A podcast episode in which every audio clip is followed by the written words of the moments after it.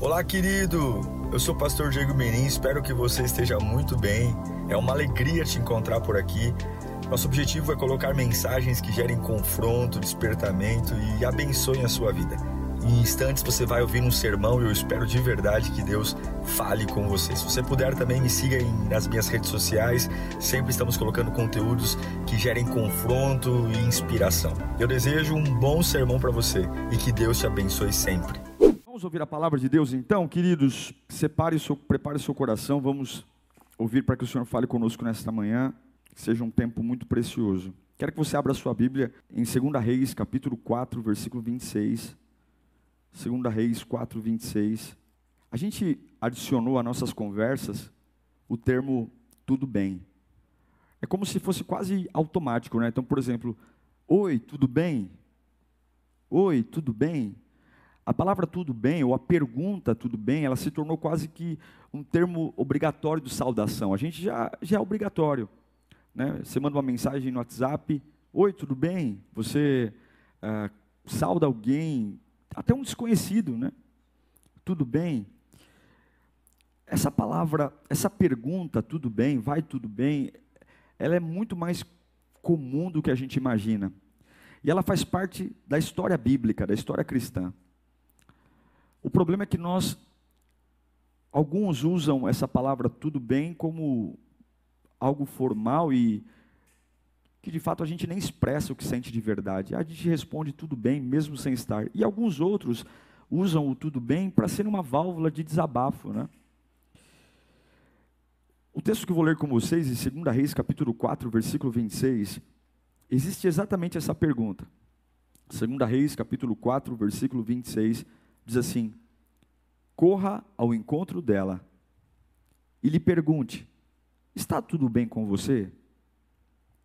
Tudo bem com seu marido e com seu filho? E ela respondeu a Geazi: Está tudo bem. Vamos orar? Senhor, nós não queremos nos acostumar com a tua presença. Fala conosco nesta manhã, Senhor. Que o nosso coração ele esteja aberto para te ouvir, Pai. Que possamos ter humildade para entender que o Senhor está falando conosco e que eu não atrapalhe o que o Senhor tem para dizer para centenas de pessoas que precisam de uma direção, que precisam de, uma, de um norte em suas vidas. É o que eu te peço em nome de Jesus. Amém. O contexto dessa passagem, a Bíblia não diz o nome desta mulher, ela se refere a ela como o lugar que ela morava. Ela morava em Sunem, e por isso a Bíblia a chama de Sunamita. Essa mulher, ela tinha uma vida boa, uma vida financeira, uma mulher generosa, uma mulher da alta sociedade. O dinheiro nunca tornou ela snob, e a gente vai perceber isso porque ela se depara com Eliseu, um profeta andando perto de sua casa, e ela identifica que Eliseu é um homem de Deus e ela constrange Eliseu para se alimentar em sua casa. Isso começa a repetir um dia, dois dias, e depois ela vai até o seu marido e pede, dizendo para o marido: Olha, vamos construir um, um quartinho aqui em casa para que o profeta possa ficar aqui. Veja, uma mulher rica, da alta sociedade, e não se tornou uma pessoa avarenta, o dinheiro não mexeu no coração dela. A Bíblia diz que todas as vezes que Eliseu passava perto da casa dela, ela o constrangia para se alimentar. O que, que aconteceu? Aconteceu que um dia Eliseu falou: Puxa vida, Gease, que era o servo de Eliseu, essa mulher tem sido tão boa conosco, ela tem nos ajudado tanto. O que será que a gente pode fazer para ajudar essa mulher? E aí Geazi falou: Olha, a gente tem vindo à casa dela alguns dias, ela é casada e eu percebo que ela não tem filhos. Aí Eliseu vai lá, pergunta para ela se ela quer alguma coisa, e ela responde: Não, eu não quero nada, está tudo bem, estou no meu povo. Mas aí Eliseu diz para Geazi: Não, vai lá e diz para ela que daqui a um ano ela vai abraçar um filho. Olha que interessante, ela estava tão conformada com a vida dela, e o nosso Deus é um Deus de surpresas, nosso Deus é um Deus que muitas vezes desorganiza a nossa organização para trazer milagres E quando Deus diz para ela que ela vai abraçar um filho daqui a um ano, ela, a primeira reação dela é: não minta para mim. É como se ela estivesse dizendo: olha, eu já me acostumei a viver sem a ideia de ser mãe, eu já me acostumei com a ideia de não gerar um filho. Quantas ideias Deus vai nos fazer desacostumar? Quantas coisas que nós nos acostumamos e Deus vem com surpresa. Se prepare para isso. Mas o que eu acho interessante é que Deus usa a boca do profeta Eliseu ela engravida, depois de nove meses a criança nasce, Eliseu parte, vai embora, a criança cresce, desenvolve, se torna um junior, e passaram-se quase nove anos. A criança está no campo, essa mesma criança que Deus prometeu para ela, que ela era estéreo, Deus, Deus prometeu para ela, essa criança vai trabalhar com o pai no campo, tem uma forte dor de cabeça, volta para casa, e essa criança morre. É algo meio difícil de lidar, porque você não tem filho, está muito bem resolvido com a ideia de não ter um filho, não está sofrendo por isso. Deus vai lá e promete um filho para você, ela é engravida, fica muito feliz, cria criança, e daqui a pouco esse filho que ela não tinha, que Deus deu, Deus vai lá e tira o filho, a criança morre. Mas o que é surpreendente, mais surpreendente até do que o falecimento da criança, e é isso que eu quero que você aprenda nessa manhã, mais impactante do que toda essa reviravolta da estéreo ter filho, do filho morrer, é como essa mulher reagiu diante de uma catástrofe. Como que uma mulher reage diante, talvez, da pior dor que alguém pode ser submetido que é a perda de um filho. E um filho que foi gerado em milagre. Muitas coisas você vai poder aprender com essa mulher.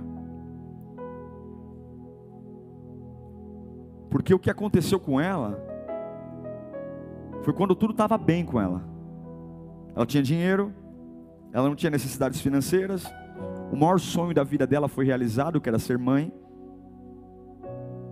mas agora tudo estava morto.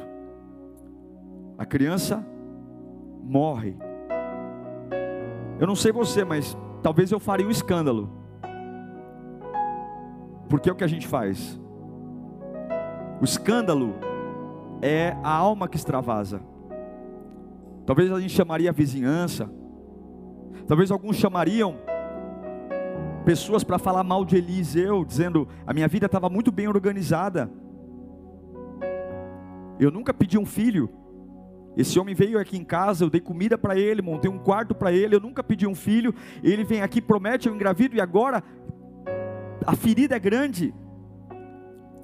Mas não é isso que essa mulher faz. E é por isso que torna essa passagem bíblica tão relevante, porque isso é mais importante até do que o processo de morte da criança. É uma reação sobrenatural a forma como essa mulher reage, a criança morre, ela pega o corpo da criança, coloca no quarto que ela construiu para o profeta, ela pega o corpo morto do seu filho, põe em cima da cama, fecha a porta, ela se prepara para uma viagem. Eliseu estava no monte, no monte, é, no monte Carmelo, são quase 50 quilômetros de distância ela separa um jumentinho, ela vai para uma viagem, talvez seja a viagem mais longa que ela já fez na vida. O marido, enquanto ela se prepara, e ela separa ali o animal que vai levá-la, separa as coisas, as pessoas perguntam para ela onde você vai. Ela não toca no assunto da morte do filho, ela não diz para o marido aonde ela está indo, ela não esboça, esboça a tristeza, porque o marido pergunta para ela: Mas hoje não é dia de festa. Porque talvez se ela estivesse chorando, tremendo, desesperada, o marido teria a impedido, teria oferecido um copo com água ou com açúcar para ela. Talvez se ela tivesse desequilibrada, pálida, pasmem vocês, o filho estava morto. O marido pergunta, mas não é dia de lua nova, por que, que você está pegando? E ela não fala nada, ela pega o animal para uma das viagens mais longas que alguém pode fazer, porque a dor torna dez passos uma eternidade. O problema não é a dureza de andar com a dor, o problema é para onde eu estou andando. É inevitável, é inevitável sentir caminhadas longas quando nós perdemos. Não se ache pior quando algumas estações da sua vida tornam-se longas ou duradouras. Você não tem compromisso e nem respostas para diminuir as caminhadas, mas o problema é onde essa caminhada longa está me levando. 50 quilômetros em cima de um animal de carga, sabendo que você deixou para trás o teu filho morto, não é uma viagem fácil de se fazer. Mas ela sabia para onde ela estava indo. Ela sabia qual era a direção que ela estava indo. Ela estava indo em direção a alguém que de verdade poderia ajudá-la. E eu quero fazer uma pergunta a você. Não o que fizeram com você, não o que a vida fez com você, mas qual é a direção que você tem caminhado hoje. O profeta Eliseu simboliza Deus para nós. Ela sabia que foi da boca do profeta Eliseu que ela engravidou. E seria da boca do profeta Eliseu que ela poderia reverter essa situação. Eu fico admirando a coragem dessa mulher, no pior momento da vida dela, encontrando forças para sufocar o drama, para sufocar a histeria e para ir atrás da solução. Para ir atrás da solução, ela se levanta e vai. E quando ela está chegando, depois de 50 quilômetros de caminhada, quando ela está chegando no pé do monte, Eliseu olha para ela e avista ela chegando. E aqui vem o, o, coração dessa palavra que eu quero que você abra a mente para ouvir. Eliseu olha para o servo dele e fala assim: Geazi, vai lá até aquela mulher e pergunta se vai tudo bem com ela, se vai tudo bem com o filho dela e se vai tudo bem com o marido dela.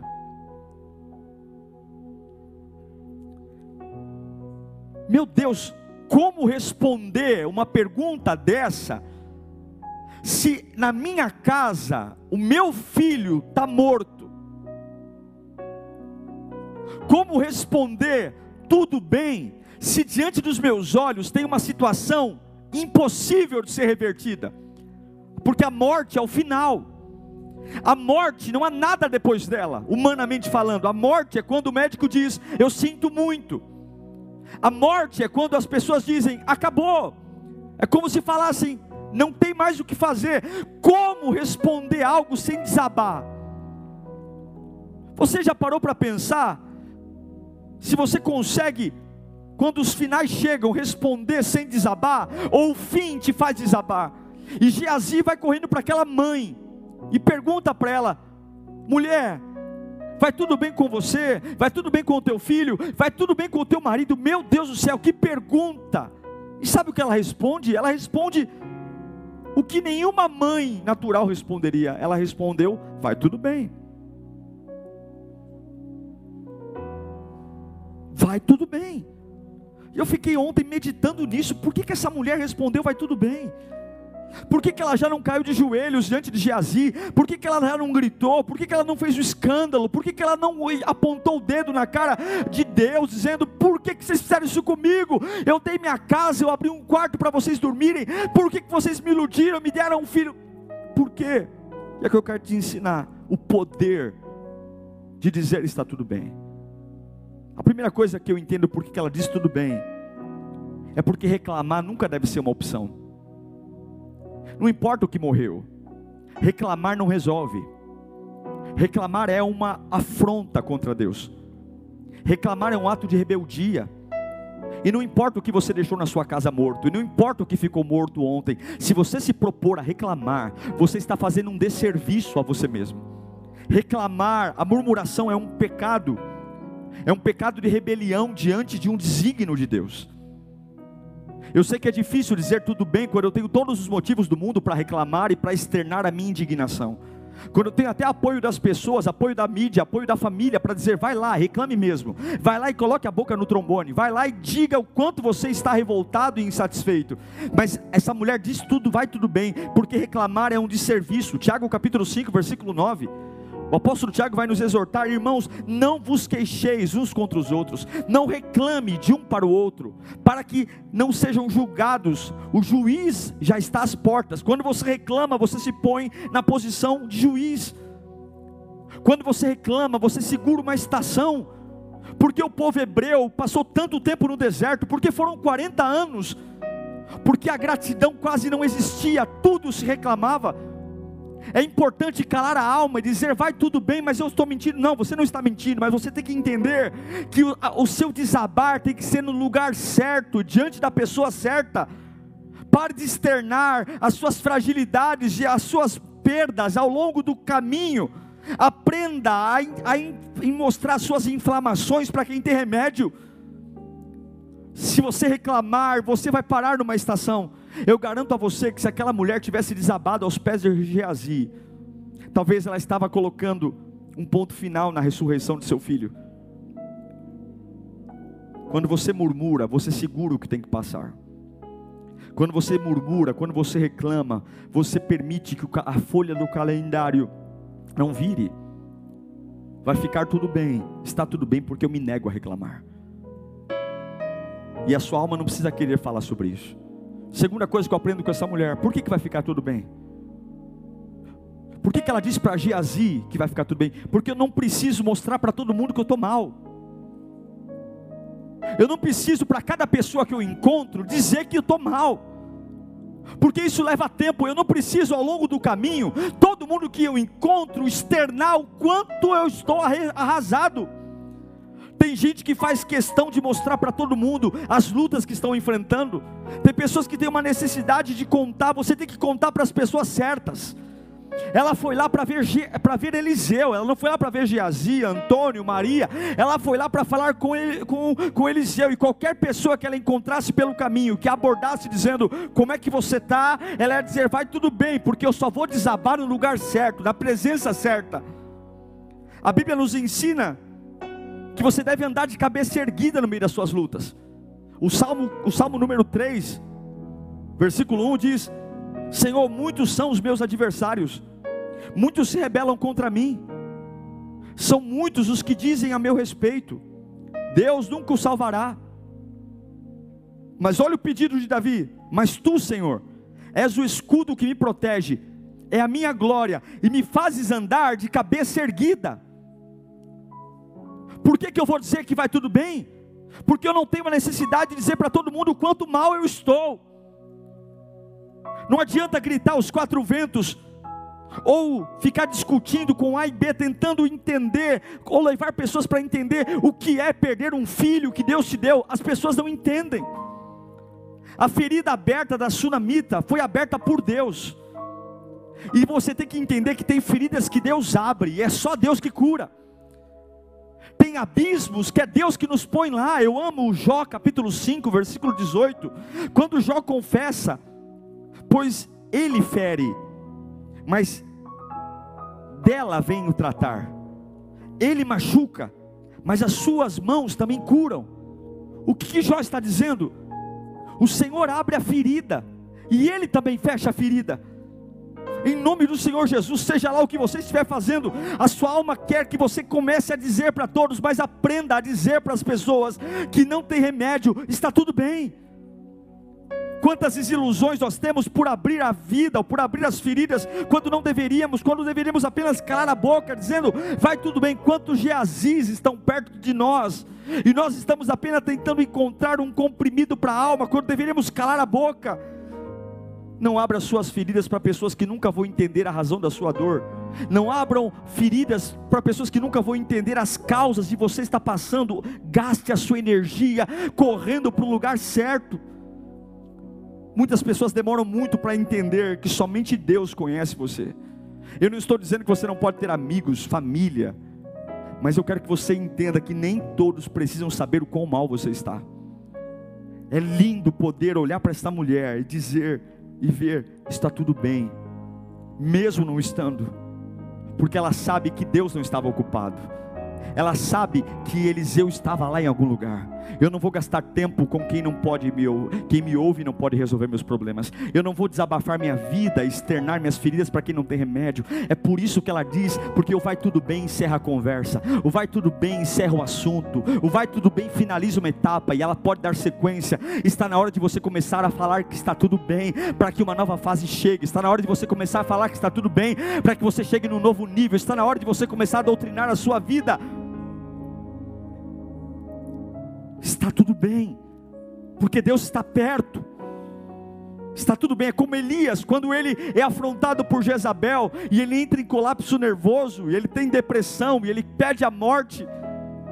Ninguém está perto dele, mas Deus vai lá oferecer pão e água. Onde você estiver me ouvindo agora, meu irmão, vai tudo bem, porque reclamar não é uma opção, vai tudo bem porque nem todos precisam saber o quão mal eu estou. Peça ajuda ao Espírito Santo, para que você tenha força. Para quem você tem contado a sua vida, para quem você tem compartilhado suas aflições. Eu aprendo com essa mulher que murmurar não é uma opção. Eu aprendo com essa mulher que nem todos precisam saber o quão mal eu estou, então eu vou usar muitas vezes o termo vai tudo bem. Eu aprendo com essa mulher que ela pode dizer para Geazi: vai tudo bem, porque mesmo não estando tudo bem, ela não está parada, ela não está em casa, ela não está debruçada sobre um corpo gelado, ela não está indo atrás da funerária, ela não está fazendo a papelada do, do atestado de óbito, mesmo não estando tudo bem, ela pode dizer que está tudo bem porque ela está em movimento, e a fé é o movimento. Se você estivesse se movimentando, mesmo com o coração entristecido, se você estivesse se movimentando, mesmo sem, sem perspectiva de futuro, você pode dizer para todo mundo que está tudo bem, porque quando Deus encontra movimento em você, Ele te ouve, quando Deus encontra movimento em você, Ele te vê, quando Deus encontra movimento em você, Ele abre o céu, está tudo bem, porque meu filho está morto em casa e eu estou andando, eu andei 40, 50 quilômetros no lombo de um jumento, eu andei 50 quilômetros, está tudo bem porque eu estou em movimento, qual seria a sua reação?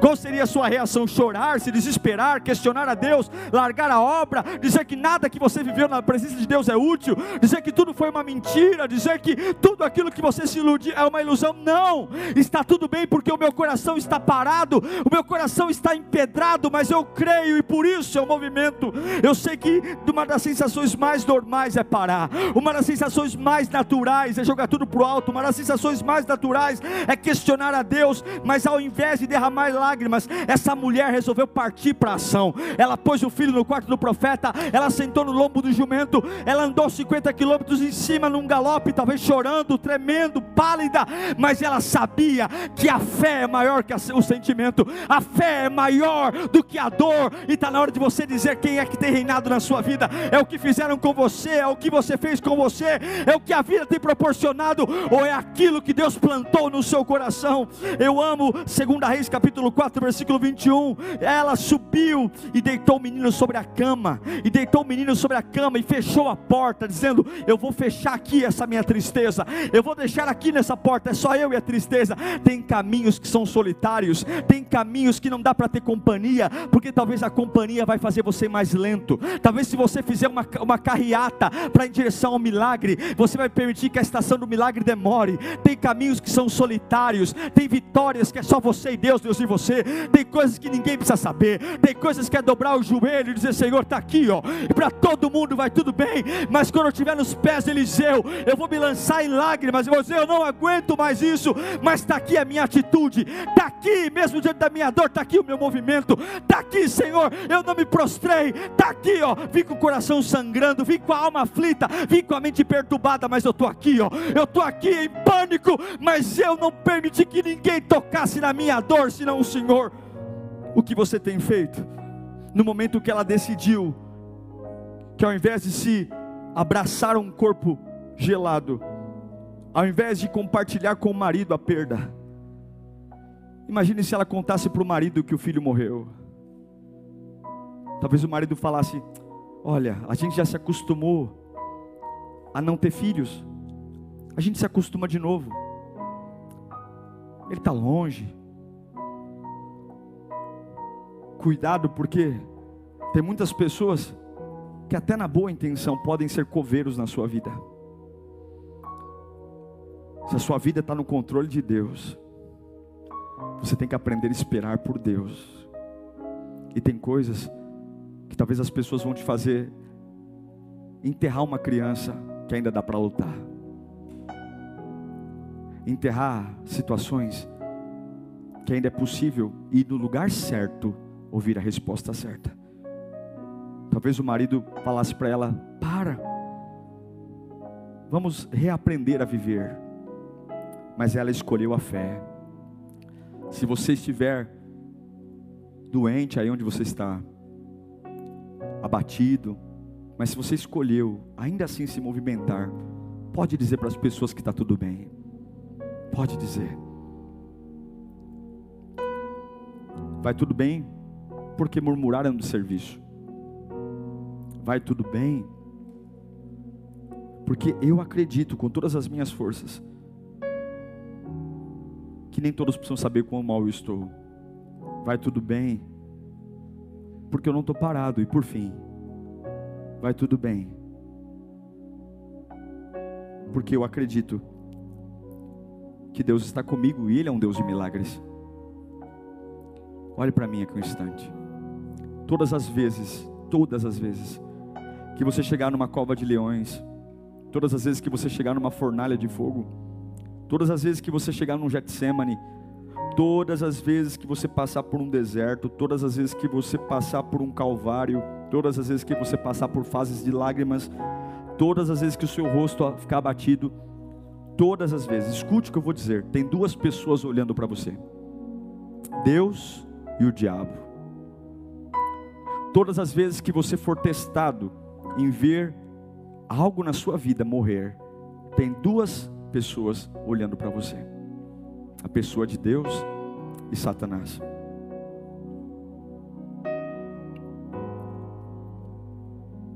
Quando aquela criança morreu, Deus olhou para ela e Satanás olhou também.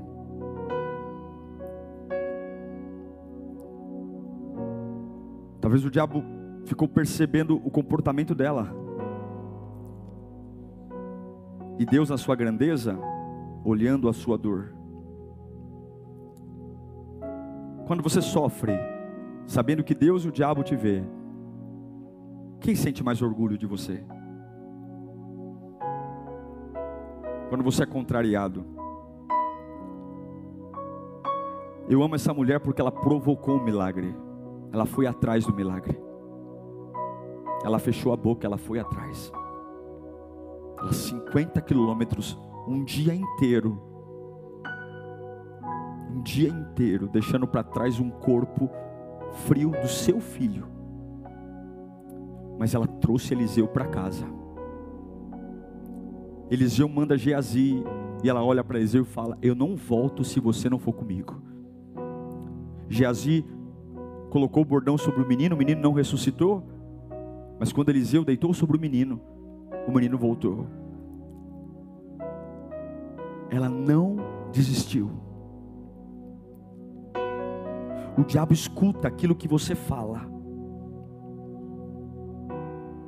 E talvez, se o diabo pudesse falar o que ele ouviu dessa mulher, podia dizer: essa mulher é doida, essa mulher não entendeu direito o que aconteceu com ela. O filho dela morreu, ela não entendeu. E eu quero profetizar em nome de Jesus que Satanás vai ficar maluco com você. Reações naturais, você vai reagir de forma sobrenatural.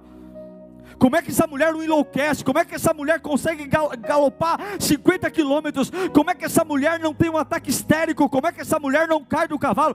Como é que essa mulher consegue dizer vai tudo bem? Como é que o marido dessa mulher não percebeu que o filho estava morto no quarto de cima? Como é que essa mulher e Satanás vai dizer não é possível e Deus vai dizer é possível? É possível porque eu sou a cura dela. É possível porque eu a fortaleço. É possível porque eu a sustento. É possível porque eu sei eu abro a ferida e eu curo a ferida. E eu quero dizer que através das suas experiências em vales, em desertos, em agonias, pessoas vão ficar confusas, porque vai fugir a lógica, vai fugir o sobrenatural, vai ser alcançado algo novo e lindo. Eu encerro dizendo por que, que você vai suportar e vai dizer que vai ficar tudo bem. Eu quero compartilhar com você o Salmo 121 e aqui eu encerro. Motivos para você ficar tudo bem. O Salmo 121 diz: Levanta os olhos para os montes e me pergunto de onde virá o socorro. vai ficar tudo bem, porque o meu socorro está em Deus. O teu socorro está em Deus. Vai ficar tudo bem, porque o teu socorro está em Deus. O versículo 2 diz: O meu socorro vem do Senhor que fez os céus e a terra. Vai ficar tudo bem, porque o socorro de Deus é certo. Se Ele fez os céus e a terra, Ele existe vai ficar tudo bem. No versículo 3 diz: Ele não permitirá que os meus pés vacilem. Vai ficar tudo bem, porque o nosso Deus é soberano sobre todas as coisas. Ele é soberano sobre o seu andar. Você vai suportar. Vai ficar tudo bem. No versículo 4 diz: É certo que ele não dorme. É certo que não dormita o guarda de Israel. Vai ficar tudo bem, porque Deus está alerta ao que acontece na minha vida. Pode ter morrido a criança, posso ter perdido o emprego, posso ter aparecido o caroço. Deus está atento ao que está acontecendo comigo. Deus está atento ao que está acontecendo com você. Vai ficar tudo bem, porque diz no versículo 5: O Senhor é a tua sombra e a tua direita. Vai ficar tudo bem, porque Deus está perto de mim. Se Ele é a minha sombra, é porque algo nele reflete, Ele está perto de mim. Vai ficar tudo bem, porque Ele não vai te deixar chorar sozinho, Ele não vai te deixar sucumbir sozinho. Vai ficar tudo bem, versículo 6: Porque de dia não te molestará o sol, e de noite a lua não te molestará. Não vai, vai ficar tudo bem, porque o Senhor está me conduzindo em todos os momentos. O sol não vai ser tão escaldante ao ponto de me machucar, e a lua não vai me perturbar, porque o Senhor controla, vai ficar tudo bem, tudo bem, porque Ele me protege. Versículo 7. O Senhor guardará de todo mal, guardará a tua alma, vai ficar tudo bem, porque o Senhor é o teu protetor. Versículo 8: vai ficar tudo bem, porque o Senhor guardará a tua saída e a tua entrada desde agora e para sempre, porque o cuidado de Deus é presente sempre. Meu amado irmão, tenha a maturidade de usar o poder do vai ficar tudo bem. Quando aquela mulher encontra Eliseu, ela não fala que está tudo bem, ela cai de joelhos, ela abraça os pés do profeta, ela desmonta. Eu não estou falando que você tem que ter uma estrutura de não desabar, mas você tem que desabar no lugar certo. Você tem que desabar no lugar certo. Você tem que cair no lugar certo. Você tem que se prostrar no lugar certo. Para que as estações não fiquem, mas vão. Aquela mulher provocou um milagre. Quero orar por você.